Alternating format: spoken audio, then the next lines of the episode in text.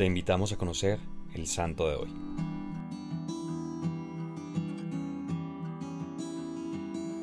Hoy celebramos la fiesta de San Gil.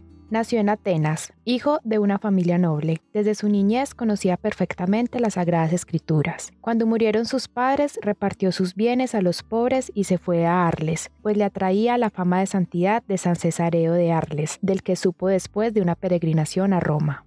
Vivió como ermitaño. Hay una leyenda que dice que vivió en Nuria, Cataluña y que talló la imagen de la Virgen de Montserrat. Luego quiso alejarse un poco más y se retiró a un bosque cerca de Nimes. Ese invierno fue muy duro, obligándola a pasar mucha hambre, y por poco San Gil desiste, pero llegó a su choza una sierva que lo alimentó con su leche y le dio calor. La sierva fue perseguida en la casa por el rey Chidalberto y así descubrió la choza de San Gil. San Gil fue herido por una de las flechas que el rey lanzó a la sierva, pero él se interpuso y así fue como terminó herido. El rey apenado le hizo ordenar sacerdote y le edificó un convento del que llegó a ser abad.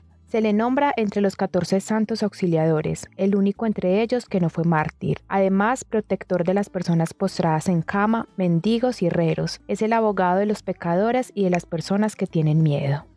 San Gil, a tu intercesión nos acogemos hoy, suplicándote pidas a Dios Padre en nuestro nombre para alejar de nuestro corazón todos los miedos que limitan nuestra capacidad para amar, sobre todo a Dios por encima de todas las cosas. Amén. Cristo Rey nuestro, venga tu reino.